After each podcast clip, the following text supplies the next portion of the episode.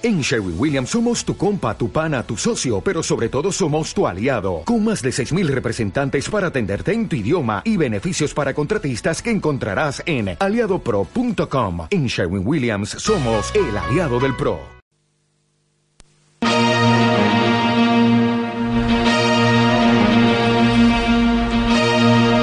Bienvenido a Sunset Boulevard, el programa de cine de Artegalia Radio. Todas las semanas hablamos de cine en pantalla grande. Estrenos, críticas, recomendaciones y todo lo relacionado con el séptimo arte. En Sunset Boulevard entendemos de cine y hablaremos del cine en Alicante. Proyectos, directores, festivales y nuevas propuestas del cine alicantino.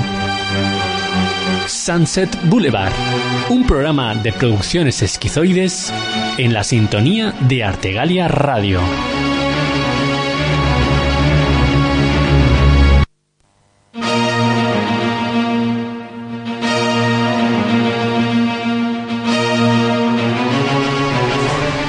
Hola, muy buenas. Eh, bienvenidos a eh, Sunset Boulevard, el programa de producciones esquizoides que realiza para la emisora de Artegalia Radio. Hoy en nuestro tercer programa nos encontramos en, en la FNA, en la FNA de, de Alicante, ¿no? ¿Verdad que sí, Miguel Ángel? Eh, sí, nos encontramos en, en la FNAC de Alicante ante un... ¿Cómo llamaríamos a la audiencia de hoy? Masiva, ¿no? Masiva, numerosa. Como dice José Pedro. Hoy no les hacemos que aplaudan porque nos han dicho que son tímidos y no quieren aplaudir. es muy cierto, muy cierto. ¿eh? No, en la sala del ring sí que tuvimos una afluencia que, que sí que querían aplaudir, ¿verdad? Se los tuvimos que obligar y pagar, pero bueno. No, no. Bueno, eh, nada, simplemente eh, agradeceros a, a todos los que nos estáis escuchando, pues que sigáis ahí fielmente a nuestro programa. ¿Y qué te parece, Miguel Ángel, si empezamos ya con el primer invitado? Pues eh, vamos ya con el primero. De acuerdo. Pues nada, eh, nuestro invitado es Cristian de Cinema Paraíso. Una, un- una charla que, que vamos a mantener ahora que, que debimos haber hecho en, su, en el primer programa, pero que no, no pudimos realizar. Entonces hemos aprovechado el, el estar hoy aquí en la FNAP para, para invitarlo y, y compartir unos minutos de radio con él. Cristian, muy, muy buenas. Hola, buenos días. Bueno, eh, simplemente pues para que no te conozca aquí en, en el mundo del, cine, ¿no? De, la venta del cine, ¿no? Aquí en, Alicante, pues coméntanos un poco la trayectoria de Cinema Paraíso, cómo se gestó la idea y todo eso.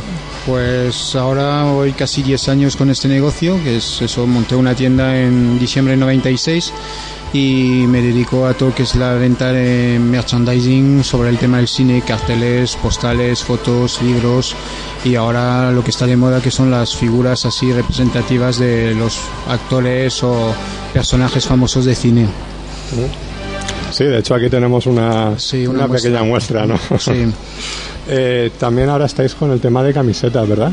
Sí, también ahora nos dedicamos a, pues también ahora en la época que estamos, que llega el verano, de hacer nuestra propia camisetas y eso, que estamos sacando cosas tipo de Nosferatu, eh, los Blues Brothers dentro de poco Ajá. y eso, y aparte pues el material que no podemos venir de tipo pesadilla antes de Navidad, pues eso también es un tipo de material que se vende muy bien en la tienda. Ujú.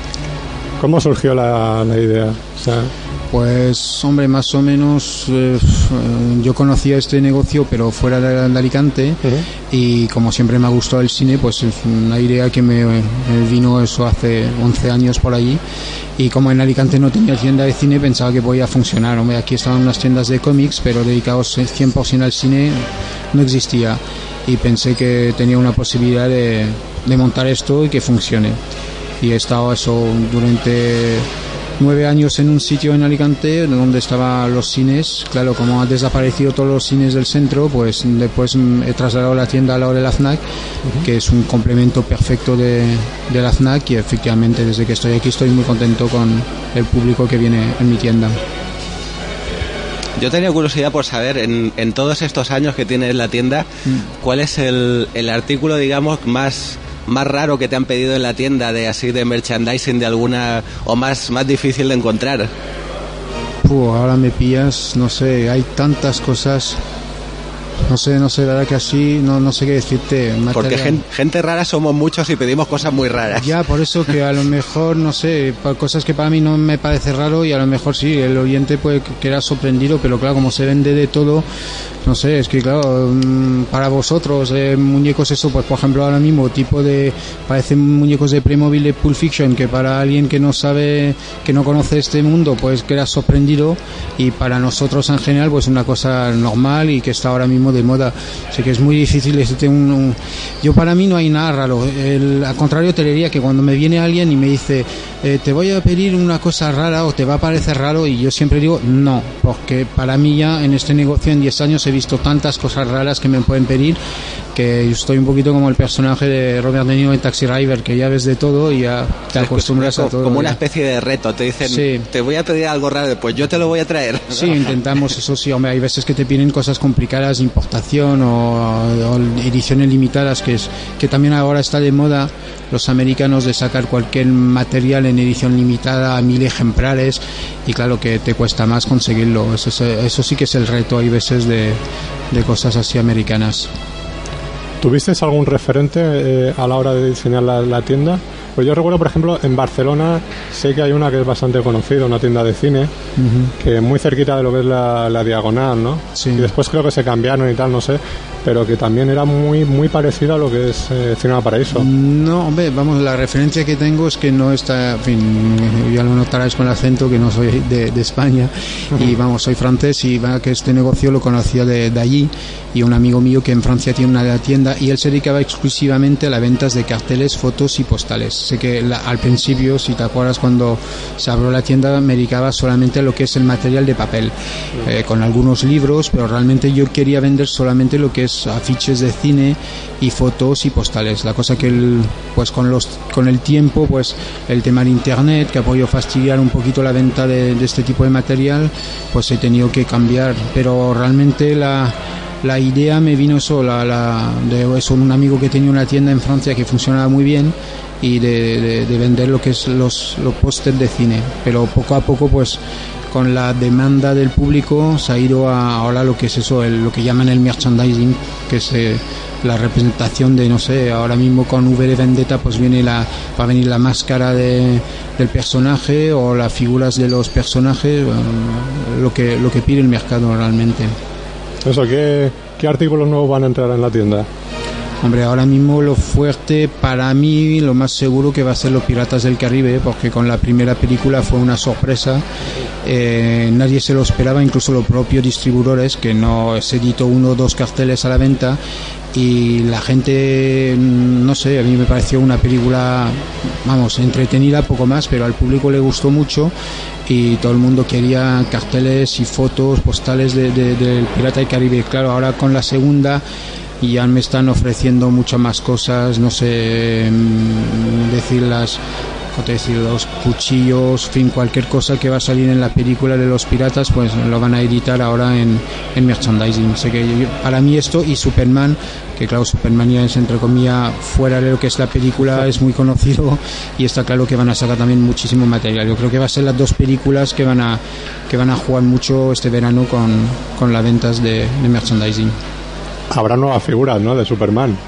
Sí, sí, sí, ya las primeras que han llegado son bastante feas y ya estamos esperando la, vamos, el nuevo, los nuevos productos que, pero verdad que de momento no hay buenas vibraciones, lo que es el, material, la, gente, incluso lo que se ha visto en internet tampoco convence a, al público, pero yo de aquí a lo mejor la película le falta un mes y medio o dos, pero que realmente esto de aquí a seis meses tienen tiempo para sacar nuevo material. De todo depende también cómo funciona. Si funciona muy bien en los cines, pues los mismos fabricantes sacan cosas nuevas de cara al código da Vinci alguna reproducción de la Yoconda, alguna cosa de esta? No, los, pósters de momento que han llegado, los primeros pósters, pero eso es, por ejemplo, es eso, la típica película que van a esperar un poco de ver cómo funciona.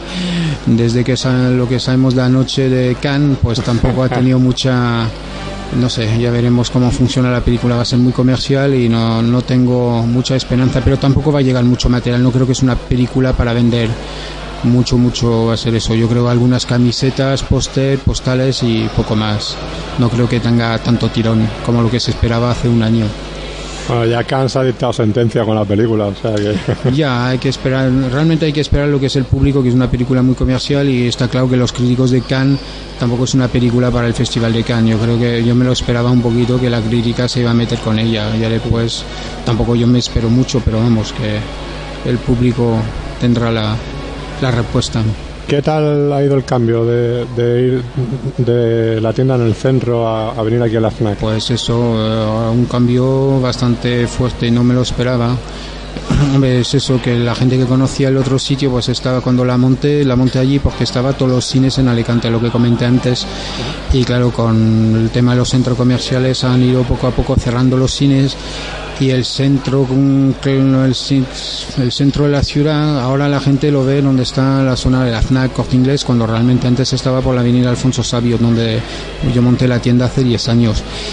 Y eso ha ido poco a poco perdiendo gente por ahí de paso. Yo me he mantenido gracias a la clientela y pues necesitaba un cambio y tampoco me apetecía montar eso en un centro comercial y siempre en el centro pues estaba la FNAC que es eso soy un complemento un poquito de lo que vende la FNAC porque ellos por ejemplo no vende póster y hay gente cuando va a la FNAC que compra una película un libro que sea y preguntan hay veces por carteles y eh, ahora desde que estoy aquí al lado de la FNAC pues lo noto mucho. Y los fines de semana que claro la, la afluencia de, de gente que viene aquí en, en la FNAC los sábados pues a mí me permite de tener mucho más gente ahora.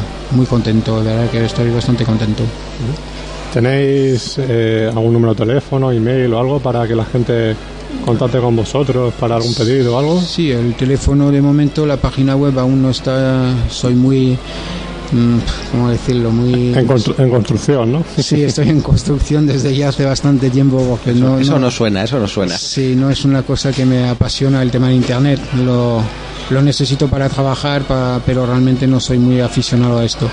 Y prefiero directamente el contacto con, con el cliente. Sé que sí que tengo sí, el número de teléfono de, de la tienda. Es el 965 13 60 87. Y allí, vamos, si necesitáis información, os puedo dar por teléfono sin problema. De acuerdo, pues eso, eso, eso es importante saberlo. Bueno, eh, Miguel Ángel, ¿alguna cosa más? No, por nuestra parte creo que ha quedado bastante, bastante claro todo el objetivo de, de la tienda y todas las curiosidades que, que puedan tener los posibles clientes y que se pasen por allí, que van a encontrar todo lo que quieran. ¿Cu- ¿Cuántos sois en la tienda? No lo, no lo he preguntado. Bueno, realmente somos ahora mismo somos dos, es decir, está yo con un amigo que se llama Javi y depende también, hay un momento que tenía otro amigo Ramón que también lo conocéis, fin, que hay, siempre hemos a un círculo de dos o tres personas que somos aficionados al cine y que cuando necesito que, que me echen una mano, pues yo puedo contar con ellos. Bien, estupendo. Pues nada, eh, no te robo más minutos porque sabemos que has tenido que cerrar un poquito la tienda para, para estar aquí con nosotros. Entonces, Cristian, darte las gracias, y te invitamos a, a que vuelvas por aquí en otra ocasión. Y cuando tengamos eso pendiente, ¿no? De la entrevista del libro, Sí, sí, que hay un escritor que ha escrito hace poco un chico de Murcia sobre un libro sobre Star Wars que lo estoy leyendo ahora mismo que es bastante interesante. Y claro es muy difícil porque la ha editado él, él mismo solo y claro hay que intentar de apoyar a este tipo de iniciativas y intentaremos en el mes de que viene a ver si esta persona puede venir aquí en vuestro programa y comentar lo que ha, lo que ha creado en el tema de su libro que está bastante interesante. exactamente, pues eso queda pendiente y lo Muy iremos bien. preparando. Vale, Venga, muchas gracias, Cristian. Muchas gracias a vosotros y suerte con vuestro programa.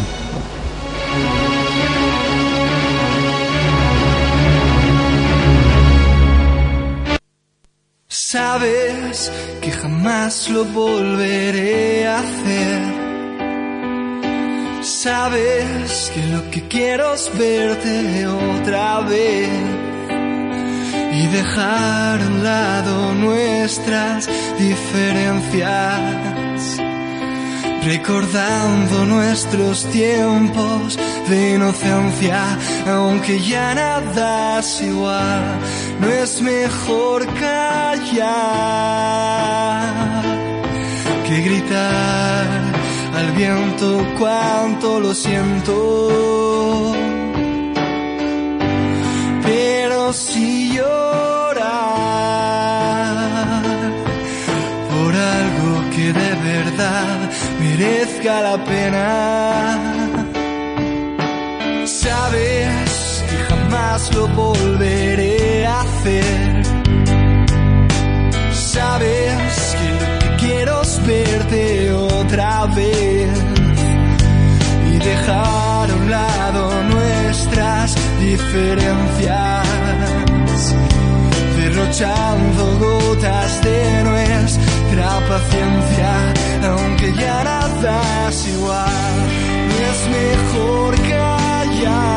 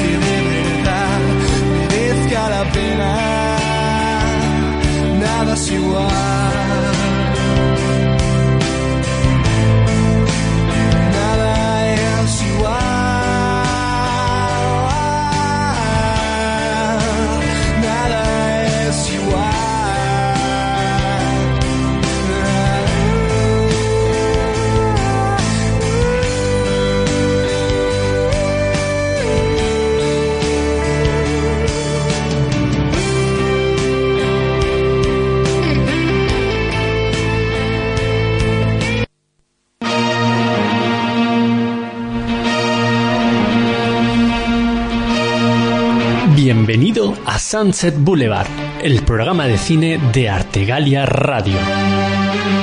Todas las semanas hablamos de cine en pantalla grande. Estrenos, críticas, recomendaciones y todo lo relacionado con el séptimo arte. En Sunset Boulevard entendemos de cine y hablaremos del cine en Alicante. Proyectos, directores, festivales y nuevas propuestas del cine alicantino. Sunset Boulevard, un programa de producciones esquizoides en la sintonía de Artegalia Radio.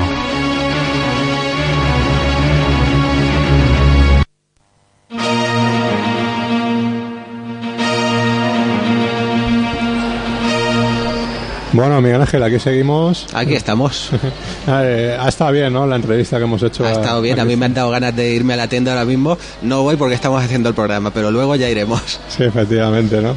Además era una cuenta que teníamos pendiente con Cristian. Sí, porque la, la otra vez que hicimos el programa allí en, en la tienda, él no estaba para que lo, que lo pudiéramos entrevistar. Pero Bueno, o sea, por lo menos siempre la- las cuentas se terminan saldando, ¿no? Sí, sí. Todo, todo en esta vida tiene su, pues sí. tiene su momento. Bueno, pues si te parece vamos a ir con nuestro nuevo invitado, ¿no? Eh, él se llama Enrique Basalo, es un cortometrajista de aquí de, de Alicante, ¿no? De la provincia, bastante reconocido ya, ¿no? Digamos, digámoslo así. Muy buenas. Hola, buenas. Hola, pues eh, bueno, eh, creo que sí, poquito a poquito voy haciendo un corto tras otro y más o menos se va yendo un poco más tu nombre, sí. Pues sí. Bueno, yo te quiero dar la enhorabuena ya por adelantado por el premio que vas a ganar en el Festival de San Juan. O- ojalá sea verdad, ¿no? Sí, ¿Lo sabes seguro? No lo sé, pero hombre, conociendo un poco el nivel, yo creo que tu corto está por encima de, de la media. Pues, pues gracias. Eh, simplemente por eso, o sea, yo no formo parte del jurado. ni nada. Eh, bueno, pues eh, coméntanos un poquito, antes de entrar en el tema de los cortos, ¿cómo te pica a ti el gusanillo de meterte en el mundo del cine? Bueno, pues desde muy niño, desde los 12 años ya me dio por escribir un guion y se me metió la idea en la cabeza de llevarlo a cabo además, ¿no? Lo preparé todo, lo planifiqué todo, pero fracasé luego en otros temas organizativos. La verdad es que me di cuenta de que lo difícil del cine para el que empieza era el tener esa capacidad organizativa ¿no? y previsora de lo que supone afrontar un rodaje, ¿no? que es todo un completo caos y que tienes que sincronizar muchas personas y escenarios y etcétera. Es bastante complicado. Ahí siempre chocaba. No, no conseguía ni arrancar el corto. Con, con 12 años ya, Sí, sí, pero ya digo, ¿no? ¿Qué edad tienes? ahora tengo 32. 32. Ah, bueno, o sea, que ya tienes una carrera un tanto dilatada, ¿no? Bueno, eh, no, todo el tiempo no he estado haciendo cosas, la verdad. eh, Bueno, pero y es tú- por eso, por, por lo que me costaba. Más trayectoria en el mundo de la fotografía, ¿no es así? Sí, en fotografía tengo incluso un pequeño apartado de trabajos profesionales y dentro de la fotografía del cine o del vídeo. Ahí tengo a lo mejor unos 10 trabajos realizados, así que merezca la pena nombrar un poco, ¿no? Y, luego como director solo tengo dos trabajos. Sí, que son El Chico del Pueblo y La Venganza. Correcto. Exactamente, por ese mismo orden. sí, sí. Y tenemos que decir además que él no es de, Alicante Capital, que si ya para nosotros que somos de Alicante Capital es difícil abrirnos eh, paso en, el mundo este del cortometraje, él es de, de Agos, ¿no? Sí, sí, soy de agosto y sí que es verdad que es otro problemilla. A la hora de empezar en aquella época, pues era difícil encontrar otros aficionados, ¿no? No, no abundan tanto los aficionados al cine y muchas veces me veía solo para hacer un corto y no, no podía afrontarlo. Al final tuve que aprender a hacer cortos con un personaje nada más y cosas así, porque si no, no había manera. Bueno, eso nos pasa creo que a todos, ¿no? Sí, yo creo que sí. sí, sí. ¿Y qué tal ha sido la experiencia del, primero del chico del pueblo? Coméntanos un poco.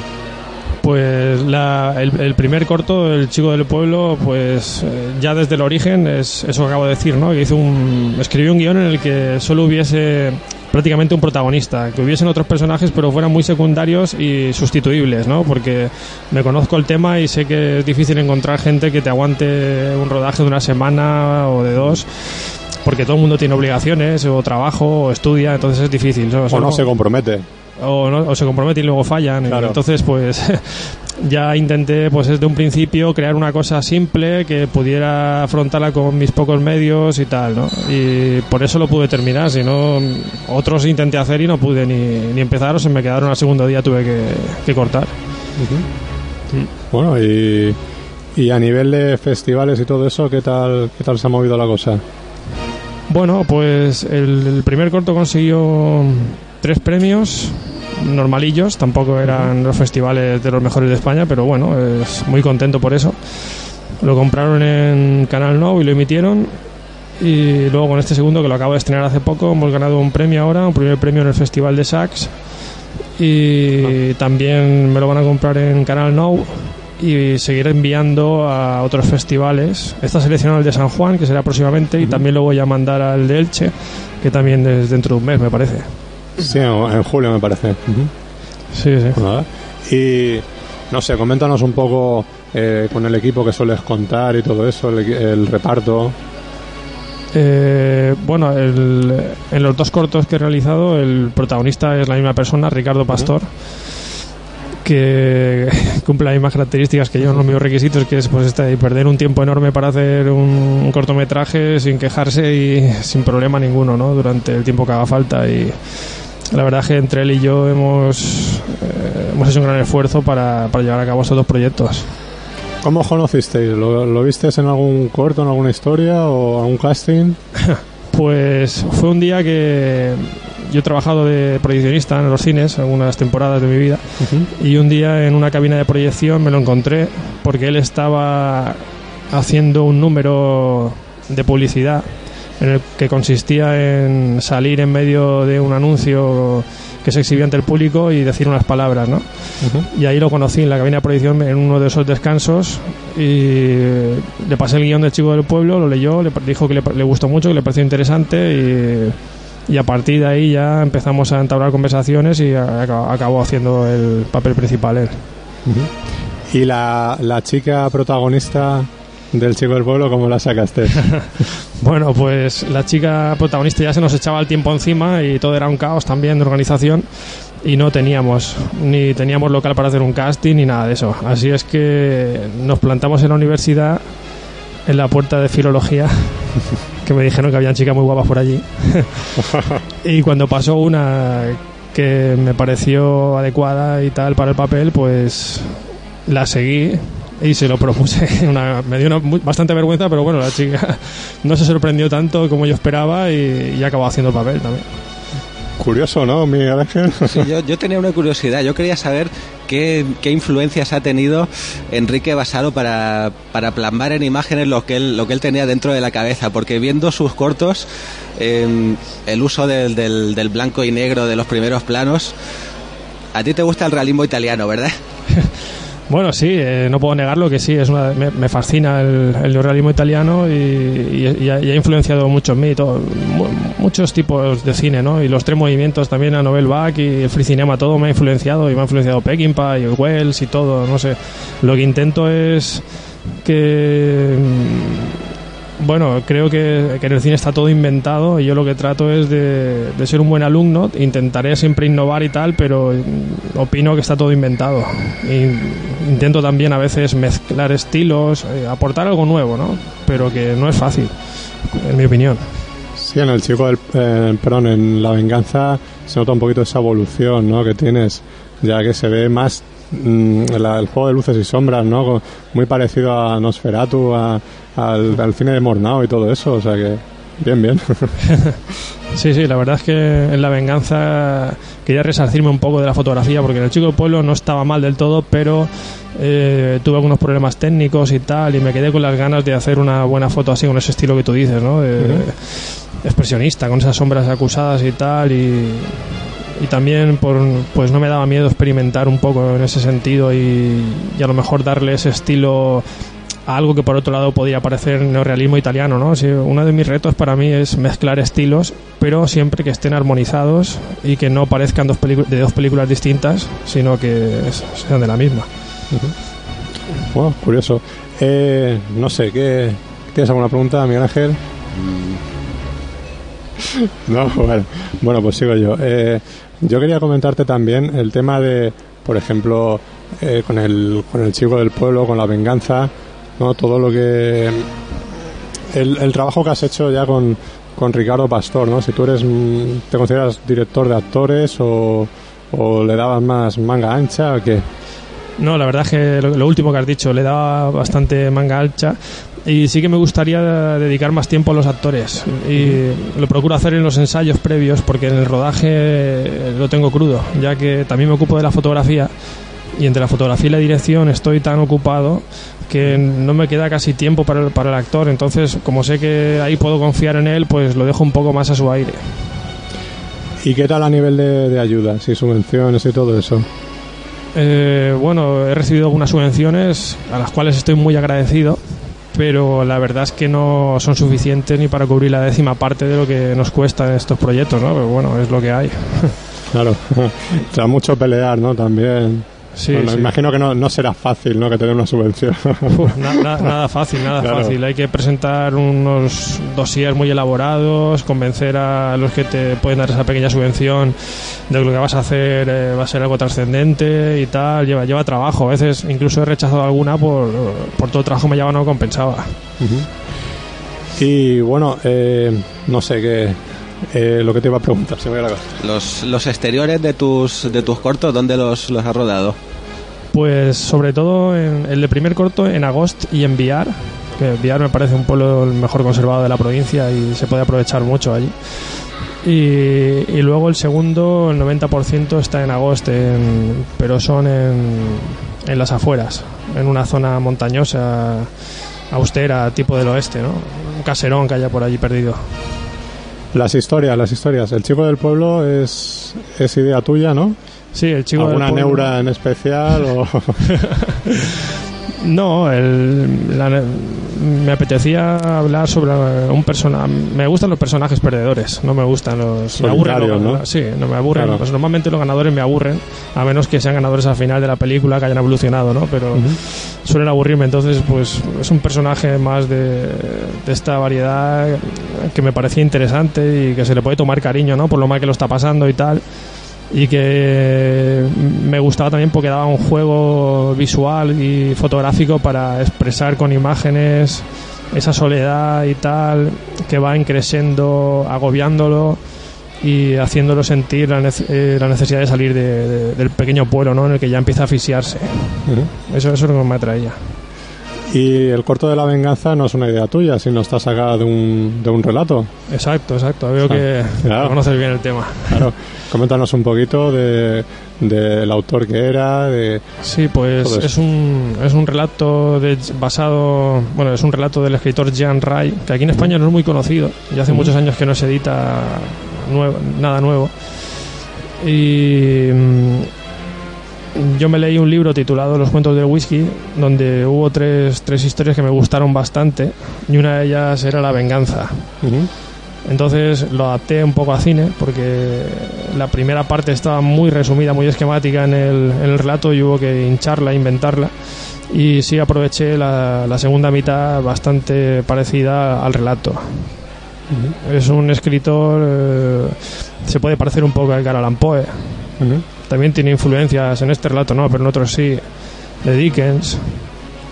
Y me gusta porque te cuenta cosas que pueden parecer sobrenaturales, pero al final siempre tienen explicación. Una explicación lógica que muchas veces es más dura o más voraz que, que cualquier fantasía atroz que se te, que te ocurriría, ¿no? La, la realidad puede ser a veces algo horrible, ¿no? Si se conjuga todo mal. Solamente hay que leer los periódicos todos los días. ¿Va a tener, va a tener continuidad la venganza con, con otras adaptaciones de Jan Rey o Eh, tengo un proyecto que trata de eso, de, de intentar rodar dos historias más, de rodar dos historias más. Es un- las tengo- una de ellas la tengo bastante preparada. Podría empezar a rodarla dentro de, de poco si tuviese, si tuviese el dinero, ¿no? que es el problema siempre. Pero sí, hay una idea que sería rodar tres historias de terror y eh, con ellas, bueno, rodar también un- una cuarta que sería un nexo de unión entre todas ellas y eh, hacer un largometraje. Pues tipo largos como Bolsa de Cadáveres, John Carpenter, Cuentos Asombrosos, eh, Creep Show, todo esto, ¿no? Esa era la idea, pero vamos, que es bastante difícil porque suele asustar a un productor esto de, la- de tres historias. Prefieren una historia. Y luego hay dificultades también para pedir subvención por eso mismo, porque son tres historias y porque además son adaptaciones. Si fuera original y fuera una historia sería más fácil, sería difícil también, muy difícil, pero sería más fácil llevar llevar a conseguir una subvención o, una, o que te lo produjeran o lo que sea. Pero bueno, lo tengo ahí archivado y si algún día alguien lo esperaremos, lo esperaremos? En estos dos trabajos que has hecho anteriores, eh, tuviste como, como productor o coproductor, ¿no? A Enrique Llorens. Sí, Coméntanos un poquito que, bueno, falleció hace ya algún tiempo, ¿no? Sí, en paz descanse, falleció antes de, de terminar el rodaje de La Venganza. Y bueno, Enrique Llorens es un hombre mayor que ya estaba jubilado, que vivía en Alcoy y que en su tiempo libre se dedicaba a- al cine. Y para ello había comprado unas cuantas cámaras de 35 milímetros y y estaba intentando eh, conseguir que, que la empresa que había creado eh, viviese del alquiler de esta maquinaria, ¿no? Maquinaria bastante buena. Entre tanto yo le echaba un cable con algunas cosillas que hacía y tal, y hice amistad con él y me hizo el gran favor de prestarme una cámara de 16 milímetros para rodar El Chico del Pueblo y luego una de 35 para rodar La Venganza.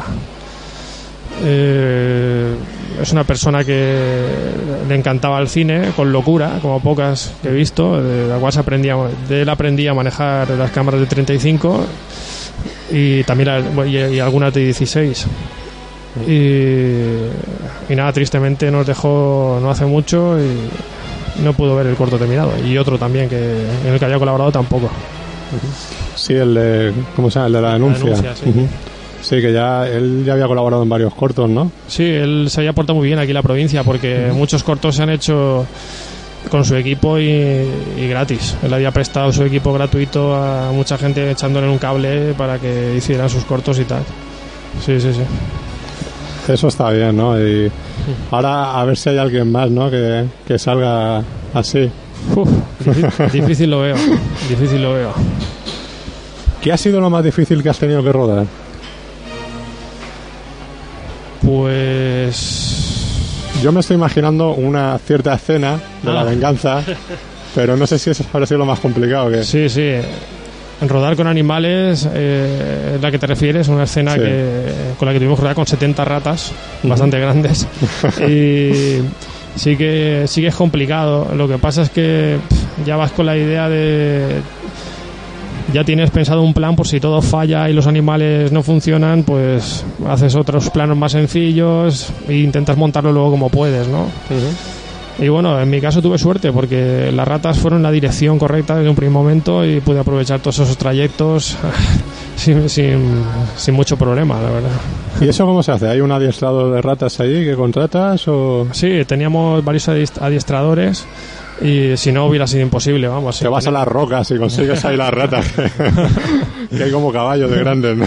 Pues al principio no sabía dónde las sacaría, pero creo que hubiese sido un error de sacarlas de una tienda de animales o buscarlas por ahí porque o criarlas yo mismo porque al final vinieron unas personas que las tenían ellos y sabían cómo manejarlas y fue todo Claro. muy rápido y muy fácil. Lo otro creo que hubiese sido un desastre.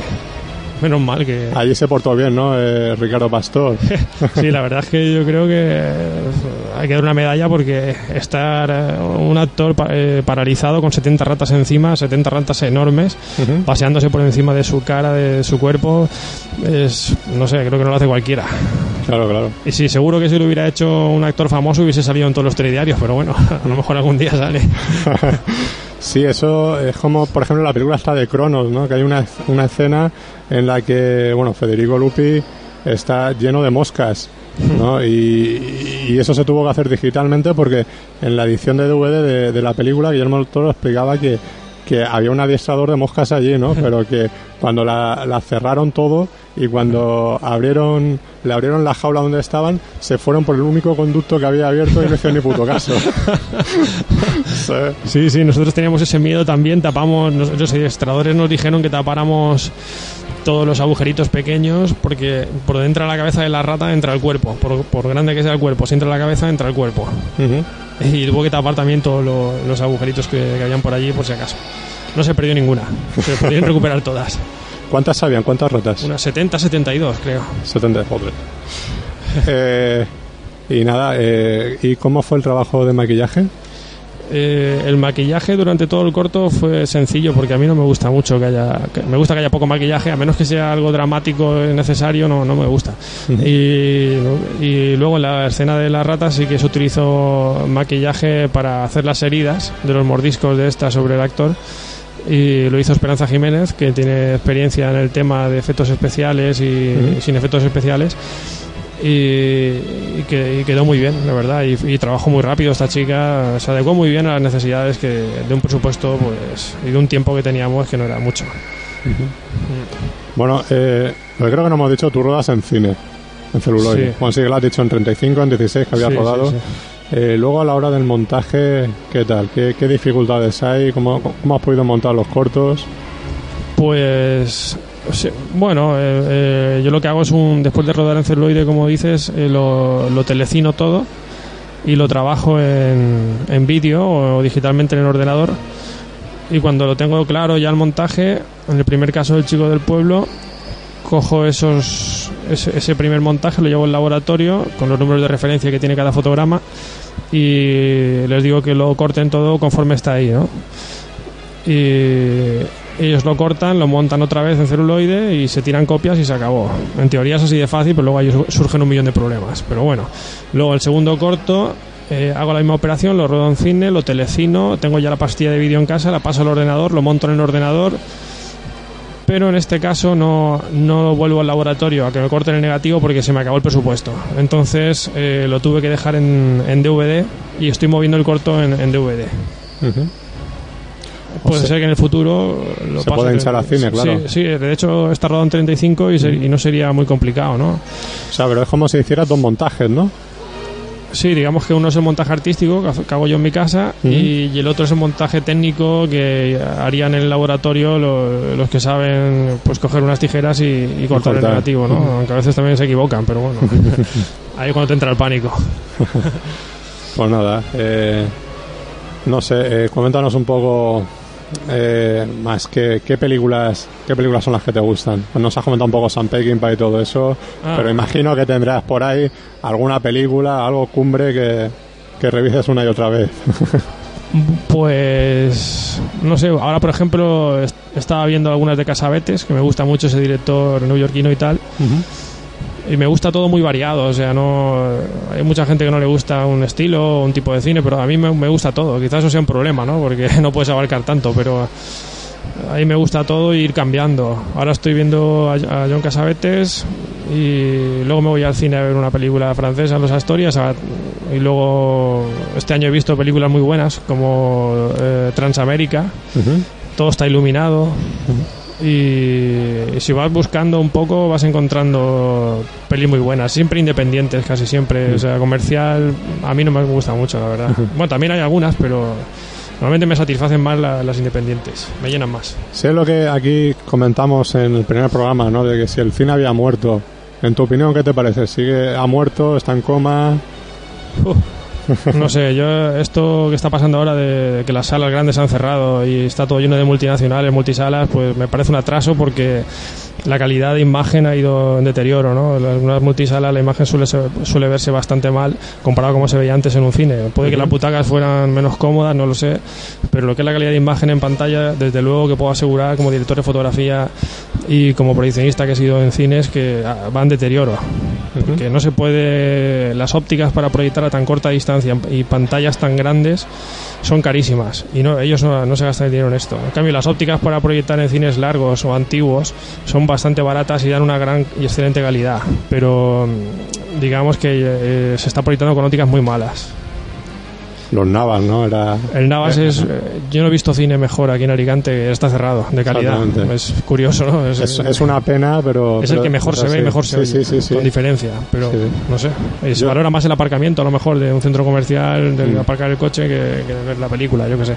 Bueno, es lo que nos hemos, lo que nos quejamos, ¿no? Lo que nos gusta al cine, que, que antes se iba a ver eh, al cine, se iba a ver una película y ahora te vas al centro comercial, te vas a, a hacer la compra, te, te tomas algo y luego de paso, ya que estás ahí, te vas al cine. Entonces, Sí, sí. se ha creo- perdido eso. Creo que se rompe un poco la magia, ¿no? Porque en una Mm. sala ves una película tiene un protagonismo, tiene dice algo en el ambiente, ¿no? Transmite algo al ambiente, pero si vas a una sala que cada, cada cuartito hay un- una película, pues no sé, es como no, aparte de, de que la calidad es peor, no me parece como quitar importancia a lo mejor al cine o a las películas, no sé. Pues sí, antes duraban más las películas en pantalla también. Sí, sí, sí. Estamos en un mundo de usar y tirar rápido y, y bueno, Sí. y también supongo que, que nos gusta mucho, porque ha bajado el número de espectadores a nivel mundial ha bajado bastante. Lo estaban diciendo esta mañana en Radio Nacional y eso tiene que ser que las películas no gustan mucho, bueno, aparte de otros de otras competencias, ¿no? Que hay, no sabemos lo de internet y todo esto, ¿no? Pero Claro, también ahora Internet, aparte de ayudarnos a nosotros para hacer este programa, también ayuda para ver cierto, ciertas películas que aquí no llegan. sí, que no. sí, sí, sí. Es, hay muchas películas que te da rabia porque las ves anunciadas en revistas Mm. o en televisión y luego no te las ves negras para, para poder verlas o no las ves. ¿Y qué opinas del cine asiático? ¿Te gusta a ti o...? Sí, no, no soy un gran conocedor, pero lo poco que conozco, hay- me gusta mucho Zhang Yimou, es el director Ujú. de Camino a Casa y... Ni uno menos, sí, tal, sí, la sí, casa de. Sí, sí.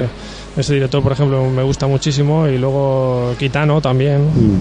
Es- y, y luego incluso comerciales me gusta también John Hu, que, que, bueno, ahora trabaja en Estados Unidos, pero creo que es un director de acción a tener en cuenta, ¿no? Sí, ¿no? En la época que tenía en su país natal, las Sí, películas estaban muy bien. Ahora Sí, ya sí. son corporativas totales. Pero bueno, es lo que pasa, ¿no? Al final te terminas vendiendo, ¿no? Por el dinero. So- Yo no sé qué pasa, pero no, no, no conozco ese mundo así, pero de cerca, pero sí, sí que hay algo ahí, no sé, no sé por qué.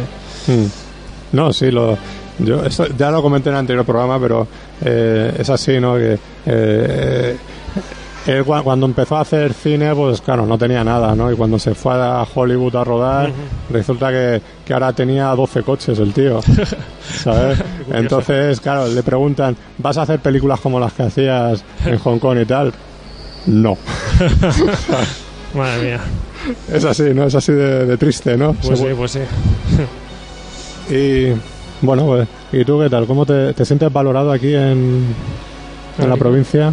Sí, la verdad es que, que sí, porque por ejemplo ahora he recibido un premio en, en que es un festival de aquí de la provincia, y creo que es una, una buena manera de, de ver cómo sí que se valora mi trabajo por aquí, ¿no? Por la zona. Y en ese sentido, poco a poco te vas dando a conocer y conociendo más gente Ujú. y te prestan atención y tal. Y sí, la verdad es que sí empiezo a sentirme cómodo. Eh, Eso está bien. Bueno, SAC es un festival de reciente, ¿no? La primera edición y lo ha hecho un chaval de 20 años. Sí, sí, es Miguel Herrero, que además de ser es joven en edad, pero muy maduro en mentalidad, porque la, la capacidad organizativa y, y de responsabilidad que ha tenido ha sido, vamos, yo no he visto ni un fallo en el festival, ha ido todo muy bien y es una persona que le gusta mucho el cine y tiene mucho interés en que todo vaya sin problema ninguno. Pues nada, a ver si a ver si sigue eso para adelante ese festival. Yo Y lo- pienso que sí. Y lo tenemos lo tenemos por aquí también hablando. Pues sí, deberíais de invitarlo un día, seguro que os aporta algo interesante, yo creo. Esa es la idea también, que, va- que pase y, y que nos comente la experiencia a ver qué tal ha sido. Y si Sí, va a tener sí. continuidad, que espero que sí. Yo creo que sí. Creo que sí. ¿Lo vas a llevar a Sitges, el de la venganza? Pues la verdad es que soy un, un desastre en esto de los festivales porque se me pasan la mitad y no, lo- no, no lo mando ni nada. Lo envías tú solo, ¿no? O sea, que Sí, sí, te no. metes en internet, vas buscando la... Sí, la- cuando tengo un rato me meto en Mm. internet, veo qué festival hay cerca y tal. Y, y entonces ya pues o lo mando, incluso si no me llama mucho el festival no lo mando, ¿no? No, no, no lo- solo lo he mandado a 15 festivales y de momento me han seleccionado en tres. En tres. En sido el de Sal, que han dado el premio, de San Juan, que estoy seleccionado entre 24, Ujú, que se celebra dentro de un par de semanas, me parece. Y en los premios Tirán, que ya se celebró, ya está. Sí, cuesta mucho, ¿no? Te- tienes que enviarlo a 50.000 sitios para que te seleccionen Sí, sí. eh, en 10 o en 12 o en 15, los que sean. Me comentaba un chico antes que ganaba bastantes premios que para conseguir pues unos 15 premios o así he tenido que mandarlo a más de 300, ¿no? Claro. Entonces pues hay que pensárselo también a qué festival lo mandas y tal, porque uno tiene otras cosas que hacer, no tienes todo el tiempo para el cine, desgraciadamente, y tienes que, que mandar solamente a algunos que te interesen y ya está. Claro, es así, ¿no? Es como el corto se tuvo tanto éxito de 7.35 de la mañana que, que recibió no sé cuántos, sesenta y tantos premios, ¿no? Aparte de la nominación al Oscar. Y pues, para lo que dijo, que para enviarlo, para que tu- tuviese todos esos premios, lo tuvo que enviar a más de 500 sitios. Es que es así. Sí, sí, sí, sí, sí, es así. Yo conozco también a un, largo- a un chico que hace largometrajes que me comentaba el largometraje es de prestigio y de mucho pero nos sorprenderíamos de las, las negativas que ha tenido donde no ha sido seleccionado y demás, ¿no? O sea, lleva, lleva trabajo y es- esta persona sí que tiene una tiene un secretario que se ocupa de esto, ¿no? Pero Sí, creo que sé de quién habla. Sí. Pero bueno, imagino que donde va le, le va bastante bien. Sí, sí, yo creo también que si vas ganando premios y vas sumando, Mm. pues te, te van a, a ver con más detenimiento el trabajo, ¿no? Que si no, que te conocen de nada. Lo malo es la distribución, ¿no? Porque aquí en este país eh, saldrá el Código Da Vinci con 400, 500 copias y otras películas más interesantes pues salen con 4 o 5. Sí, sí, es, es bastante triste y también, Mm. como está todo monopolizado también en, la- en el mundo de la exhibición cada día más, ¿no? Porque Mm. antes los cines estaban repartidos entre familias españolas y tal, ahora son cuatro multinacionales extranjeras que, que manejan y deciden qué cuatro películas van a poner por todo el país, ¿no? O sea, qué cuatro películas, ¿no? Pues, nada. Eh, así de duro, ¿no, Miguel Ángel? No, yo es que sigo, sigo impresionado con el hecho de que podamos encontrar un adiestrador de ratas en- como en las páginas amarillas, más o menos, ¿no? No, no creas, Es ¿eh? algo- fue difícil de encontrar. Es difícil, ¿no? No se encuentra por ahí fácilmente, ¿no? En internet. Fue, fue bastante difícil, hasta el último momento no sabía cómo iba a solucionar el tema este.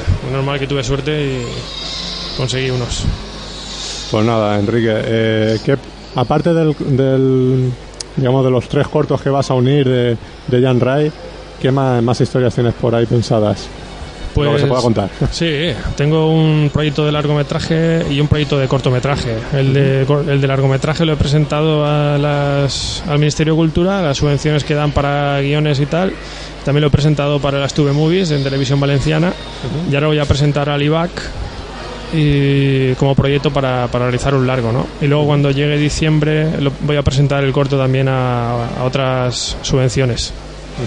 Y nada, esperar a ver si, A ver si lo aprueban, ¿no? si lo aprobaran. si no, pues tendré que iniciar, dejarlo archivado y pasar a otra cosa. Eh, también te has movido en otros terrenos, ¿no? En la publicidad, en los videoclips, ¿no? Has hecho cositas. Sí, ahí siempre he estado como director de fotografía.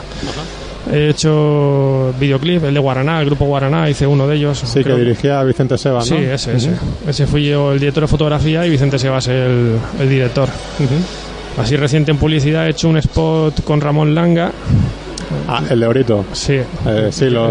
El que pone la, la- la voz de Bruce Willis. Sí, sí, sí, sí. Y, Kevin Costner, ¿no? Sí, sí. Luego he hecho la fotografía, una fotografía que estoy muy contento de ella, es la que he hecho para un corto que se titula Niños que nunca existieron, que tiene página web, es www.nqne.com y este corto supongo que se estrenará este año, ¿no? Porque lleva tres años en, pre- en postproducción ha costado unos 10 millones de pesetas. Está rodado en color y en 35 milímetros. Está rodado en la provincia, en exteriores de San Vicente del Raspey, Es el corte de David Valero, ¿no? de David Valero, sí. Es el- el- está dirigido por David Valero este cortometraje. Sí.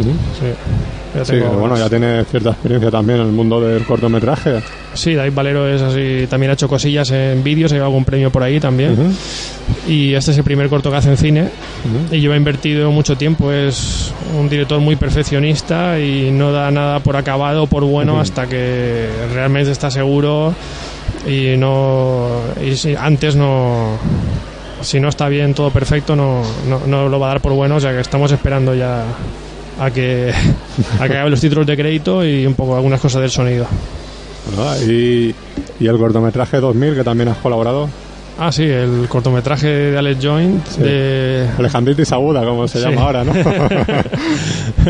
sí, sí, ya hay que seguirlo para saber qué nombre lleva llevando.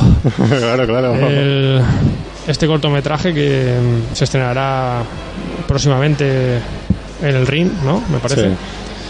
Pues sí, es- me parece muy interesante. Creo que los cortos son para atreverse a hacer cosas diferentes, para experimentar y para, y para denunciar cosas también, ¿no? Todo lo que un largometraje con toda esa carga comercial, con toda esa censura comercial que digo yo, no puede hacer. Es, es la ventaja de, de cortos como este, ¿no? De, de 2000, ¿no? Que pueden, pues el director o el guionista pueden hacer lo que les dé la gana sin ningún problema. Que es lo que me gusta de los cortos, es- es- esa total libertad que, que hay. Mira, ahora que dices eso de los cortos, eh, no sé, ¿por qué no dan a, a los cortos españoles dan tantos premios a nivel internacional y todo eso? Y luego llega el largometraje y no, no nos comemos nada, excepto Almodóvar y dos más.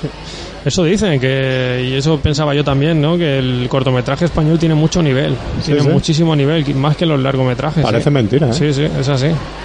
y la publicidad pasa igual también, la publicidad tiene mucho nivel también y parece que los formatos pequeños son, o de corta duración son más, se nos dan mejor aquí en España, no sé. O sea, es más difícil, ¿no? Contar una historia en poco tiempo que no en, en hora y media, en dos horas. Yo siempre he pensado que es más difícil, no lo sé, cuando no he hecho todavía ningún largo, pero no, no tengo claro que es más difícil las dos cosas, pero el- desde luego que el corto fácil no es. Pues nada, eh, nada, yo invitarte a que, no sé, Miguel Ángel, ¿tienes algo más? Mm, no sé, aparte del, del proyecto de, de las tres historias de Jim Ray, ¿hay algo más para el- pasar a un largo de un proyecto tuyo? Sí, este comentaba antes, se llama La Última Secuencia y está escrito el guion y también el planteamiento de rodaje y demás. Y estamos desde hace unos meses mandándolo a algunas productoras así y al ministerio para optar a subvención y esperando respuesta. Aún no habéis tenido respuesta, ¿no? No, todavía es pronto, todavía es pronto. Ya. Bueno, pues nada, Enrique, yo quería darte las gracias por venir aquí al programa. Gracias a vosotros. Ya tenía ganas ya de este primero, de este primer programa, de que pasaras por aquí. Gracias. y nada, invitarte a que no solo cuando que- eh, queramos que estés tú aquí con nosotros, pues que cuando tú quieras nos llamas y, y te pasas por aquí. Y ya sabes que con la, la asociación nuestra, con Artegalia, puedes contar para, para lo que podamos ayudar. Y en el ring, cuando hagamos la siguiente muestra, ahí también va a ir el corto de la venganza. Pues muchas gracias, allí estaremos. Pues nada, un placer, Enrique, y hasta la próxima. Igualmente, hasta luego.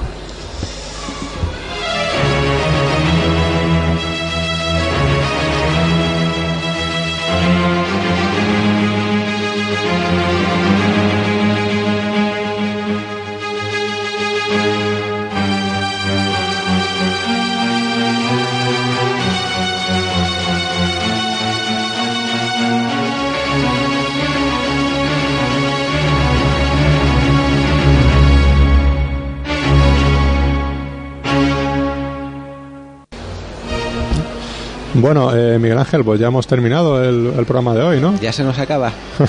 ¿Tan Pues- pronto? Pues sí, hoy ha sido un poquito más corto, pero por lo menos lo breve sí, sí bueno, dos veces bueno, ¿no? Algo así. Algo así, más o menos, ¿no? Nada, hemos escuchado aquí un poquito la, la música de, de, de nuestra banda sonora, ¿no? De, de Desaparecido, que es el cortometraje que hicimos. De Raymond Santiago Amat. Exactamente, o sea que. Bueno, súbela, súbela un poquito. Esta, esta es la, nuestra sintonía típica que tenemos y, y que un poquito le queríamos mandar un saludo a Raymond desde aquí, que sé que, no, sé que nos está escuchando. Hola, hola Raymond. Y que en próximos programas lo vamos a tener por aquí. pues nada, Miguel Ángel, nos vemos en el próximo Sunset Boulevard, ¿de acuerdo? Nos vemos en el próximo. Hasta luego, Hasta compañero. luego.